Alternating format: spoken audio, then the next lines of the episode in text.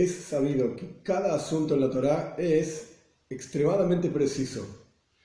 Y si encontramos algún cambio entre una cosa y la otra, entre un versículo y otro versículo, pues debemos esforzarnos en tratar de entender la razón de ese cambio y qué es lo que la Torá nos quiere enseñar con ese cambio.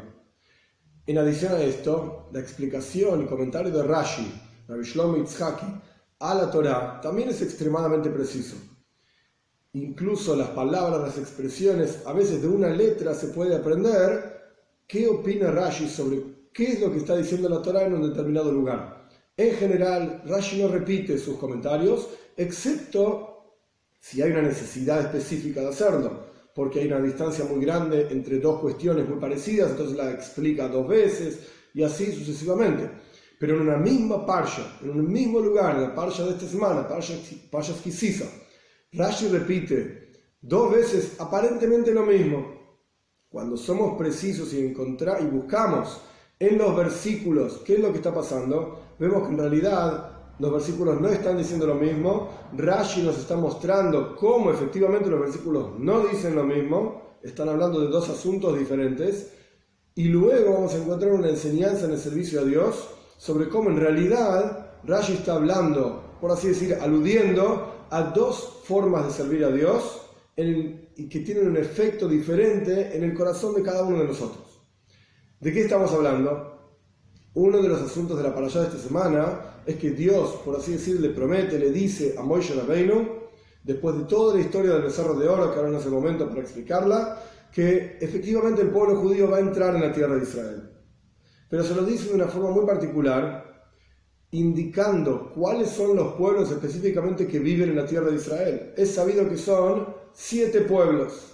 Esto está incluso mencionado en muchísimos lugares, pero vamos a ver que en la parcha de esta semana, cada vez que se mencionan estos pueblos, en lugar de mencionar siete pueblos, se mencionan seis nada más. Y Rashi explica en los dos lugares donde se mencionan estos pueblos de forma diferente. Y no explica nada en la Torá cuando anteriormente aparecen estos pueblos. Entonces, si Rashi realmente quería explicarnos que en realidad de, seis, de ser seis pueblos, o cinco, como vamos a ver, son siete, debería decirlo en el lugar en donde aparecen, incluso en el primer lugar donde aparecen, pero Rashi no dice nada. Vamos a ver.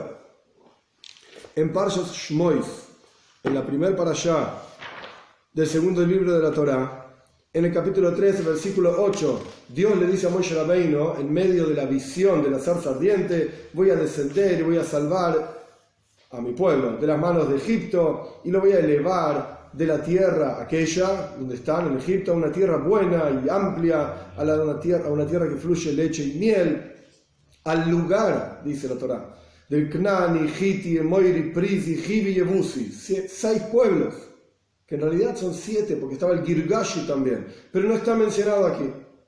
Y Rashi no dice absolutamente nada.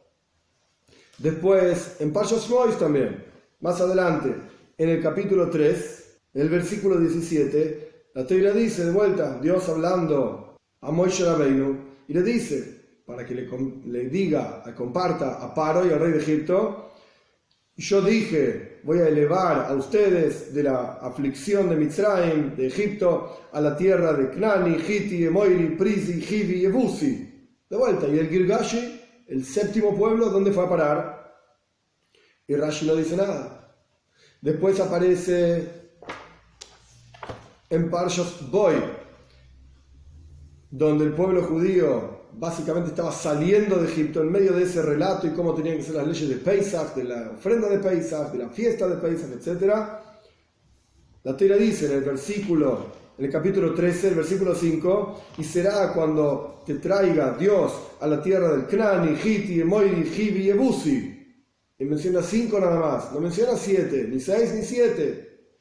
Ahí Rashi explica, que en realidad, a pesar de, aquí, de, que aquí perdón, solamente están mencionados cinco pueblos, en realidad se refiere a los siete. Y todos se llaman Knani, el pueblo de Knan, la gente que vivía en la tierra de Knan.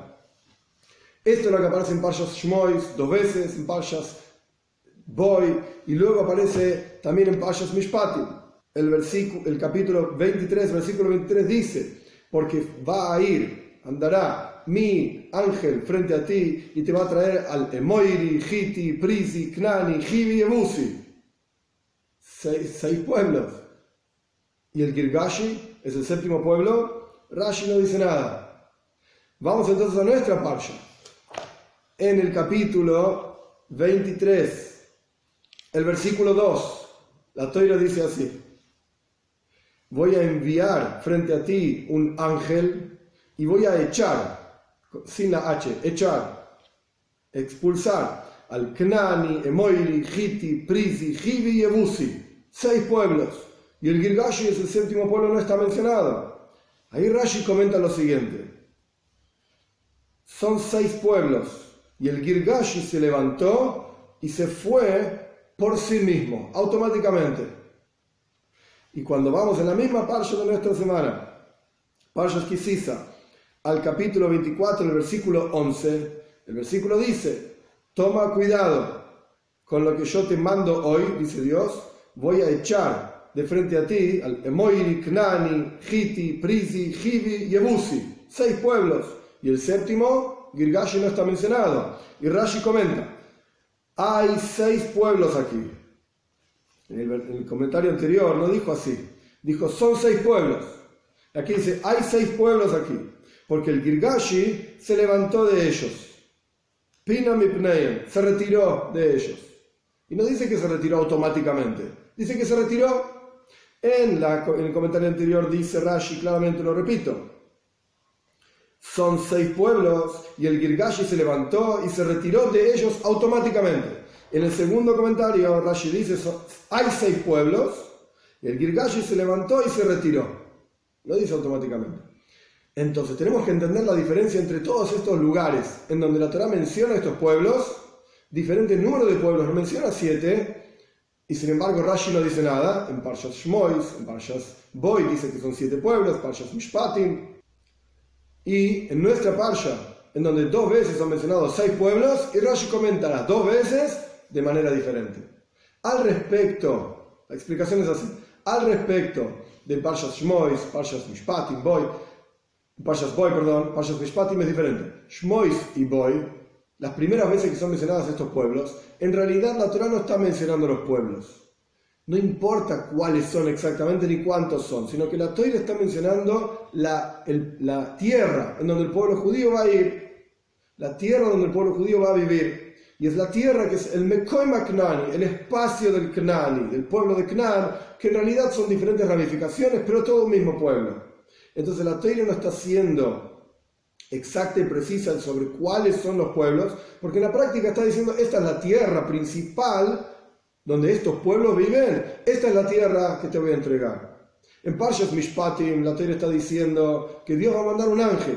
Entonces, como la Torah misma va a explicar esto más ampliamente en nuestra Parsha, entonces Rashi no dice nada. El estudiante, por así decir, debería esperar hasta que llegue nuestra Parsha en donde la Torah va a explicar específicamente de qué se trata este ángel, porque en realidad Dios iba a ingresar al pueblo judío mismo a la tierra de Israel, pero como el pueblo judío pecó, entonces Dios va a mandar un ángel, y después Moisés le pide, ¿para qué vas a mandar un ángel si vos no venís?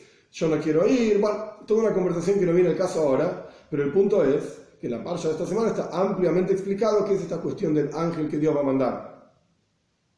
Esto es al respecto entonces de las parashot anteriores, la Toira está haciendo, el énfasis está en la tierra, en el espacio en el cual el pueblo judío va a ir a vivir. Y en la parcha de esta semana, el énfasis está en los pueblos que Dios va a echar. Dios se va a ocupar de echar a este pueblo, al otro pueblo, al otro pueblo. No, hace tanto énfasis en la tierra que el pueblo judío va a heredar, sino en los pueblos que Dios se va a ocupar de echar. Y en esto mismo hay dos partes, por así decir. La primera vez que está mencionado que es el capítulo, el capítulo 33, el versículo Dios, la historia está diciendo que es Dios mismo quien va a echar, expulsar este número de pueblos. Y menciona cinco nada más. Knani, Moiri, Hiti, Prisi, perdón, seis. Knani, Moiri, Hiti, Prisi, Hibi y Ebusi.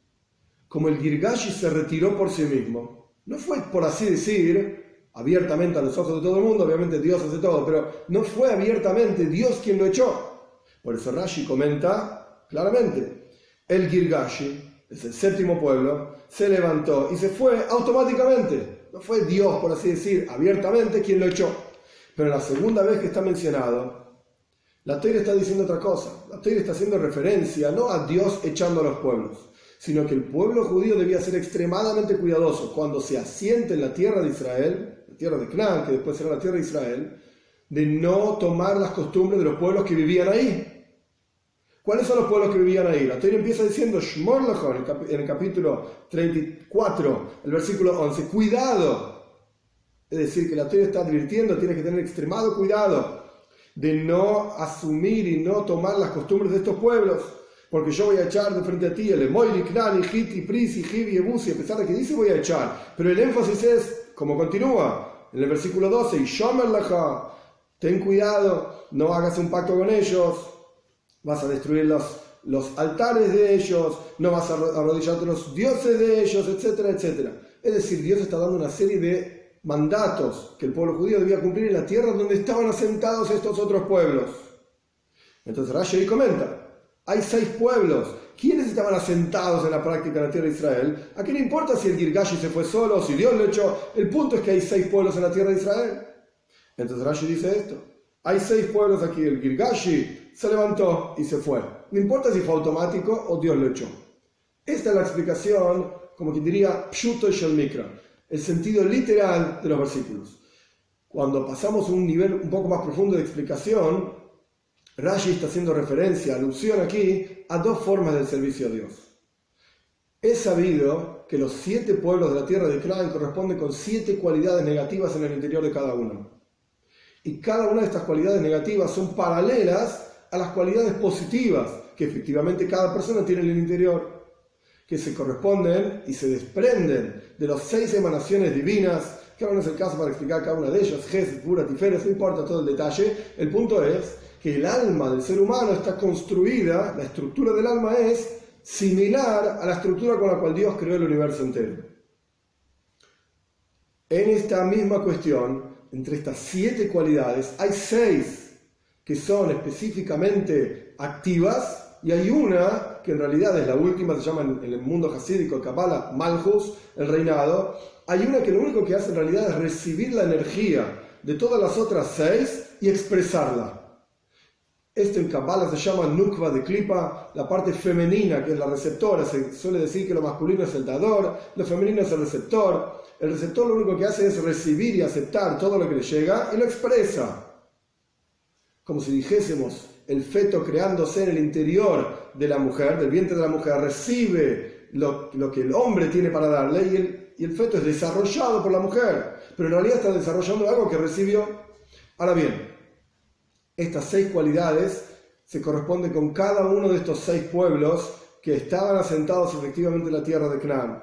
Y cada uno de ellos corresponde con una cualidad diferente, si con bondad, si con severidad, si con belleza, y en general, en términos muy generales, el concepto de bondad es amor. Uno puede tener amor a Dios uno puede tener amor al mundo material. Entonces, el primero de estos pueblos de la tierra de Canaán corresponde con el concepto de amor, pero un amor orientado a algo totalmente opuesto a Dios. Por ejemplo, al mundo material. O lo mismo pasa con ira, con el temor, gvura, severidad. Uno puede tener severidad consigo mismo para crecer en el servicio a Dios, o uno puede tener severidad con otros y tener enojo y expresar enojo totalmente fuera de lugar. Esto es una expresión de temor a Dios positiva, en donde la persona crece y dice, tengo que mejorar, no puede ser y es estricto consigo mismo. O uno puede expresar esto en forma negativa y ser estricto con los demás y enojarse, ¿por qué no haces esto? ¿Por qué no haces lo otro? Totalmente fuera de lugar. Y lo mismo pasa con Tiferes. Tiferes significa belleza.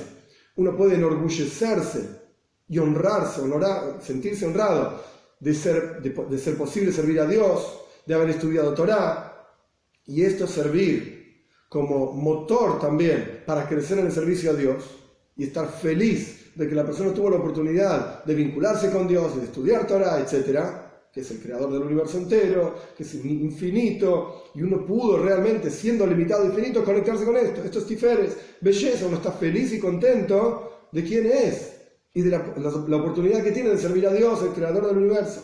O uno puede buscar el propio honor, el propio honor. Como dicen nuestros sabios en Pirkei en la ética de nuestros padres, hay tres cosas que quitan a la persona del mundo. Kina, Taiba y Kovet. Kina es envidia. Es esta cuestión de la severidad, de por qué el otro tiene que tener y el enojo contra que el otro tiene algo. Esto es Gebura. severidad. Taiva es la pasión, porque están mencionados al revés, no tengo idea. Pero Taiva es la pasión. Pasión es lo que yo creo que debo tener. ¿Por qué no? Tengo que tener un teléfono nuevo, tengo que tener más dinero, tengo que tener una mujer más linda, y así sucesivamente. Más comida. Este es el concepto de Gesed, bondad, amor, totalmente mal orientado. Y cómo es el honor, que la persona tiene sobre sí mismo. Yo pienso que la gente se debe poner de pie cuando yo entro en un cuarto. Yo pienso que la gente debería respetarme más por los conocimientos que tengo, etcétera, etcétera. Estas tres cosas destruyen a la persona y son tres expresiones de las cualidades, de estas seis cualidades, siete cualidades negativas en el interior de cada uno. Las otras tres, de esa soy para aquellos que saben un poco de mística, etcétera, no importa ahora el detalle, son ramificaciones de estas primeras tres expresiones de estas primeras tres. Pero la última, la séptima, simboliza pensamiento, palabra y acción. Y aquí hay dos niveles. Uno puede trabajar con las seis cualidades y refinarlas y elevarlas y totalmente purificarlas. Automáticamente la séptima cualidad, pensamiento, palabra y acción, ¿de qué van a estar llenas? De estas seis cualidades. Uno piensa, uno habla y uno hace aquello que surge de sus cualidades emocionales en el corazón si las cualidades emocionales en el corazón están totalmente refinadas, automáticamente pensamiento, palabra y acción van a ser refinadas. Y esto es lo que Rashi se refiere, que hay una situación en la cual la séptima nación, el Girgashi, se levantó y se fue en forma automática. Cuando la persona refinó totalmente sus cualidades emocionales, de vuelta, automáticamente pensamiento, palabra y acción son refinadas. Pero hay una segunda situación en la cual la persona no pudo todavía, por lo que sea, refinar sus cualidades emocionales en su interior y tiene que luchar y trabajar para que las expresiones negativas que están efectivamente en su interior no se expresen en pensamiento, palabra y acción. Y esta es la segunda vez que Rashi hace referencia a las seis naciones en la parcha de esta semana y que el Girgashi se levantó y se fue, pero no fue automático. Es todo un trabajo a través de que la persona se esfuerza en cuando surge un pensamiento negativo, rechazarlo. Cuando surge la, voluntad de decir algo negativo, rechazarlo también. O de hacer algo contrario a la voluntad de la Torah, a la voluntad de Dios, etc., expresado en la Torah, la persona se retiene, se esfuerza y no lo hace. Pero no es automático, es un trabajo de toda la vida. Similar a lo que explica el Alter en el Tanya sobre el Beinoni, la persona intermedia que no refinó su interior. Lo que hizo fue trabajar, o lo que hace constantemente es trabajar duro para que no se exprese el mal de su interior en pensamiento, y palabra y acción. Y esta es la segunda vez que Rashi comenta sobre la segunda vez, va a la redundancia, que aparecen los seis pueblos y el Gilgashi no. Y Rashi dice, es interesantísimo, hay seis pueblos aquí, que efectivamente la persona no refinó estos seis pueblos, seis cualidades emocionales negativas en su interior, no las refinó, están ahí pero el Girgashi igualmente no se expresa. No es automático, es un trabajo y un esfuerzo. Que cada uno de nosotros tengamos el jus, el mérito de poder trabajar con nuestras cualidades en nuestro, interior, de poder refinar cada una de ellas, e incluso si no lo pudimos hacer, debemos saber que está en manos de cada uno de nosotros trabajar con pensamiento, palabra y acción, lo que está mencionado en otros lugares como las vestimentas del alma, de manera tal de no pensar nada negativo, no contemplar en pensar nada negativo no contemplar esos pensamientos, no decir aquello que no corresponde y menos y menos todavía no hacer aquello que no corresponde. Que, tengamos el juz, el mérito de darnos cuenta que esto está en nuestro poder.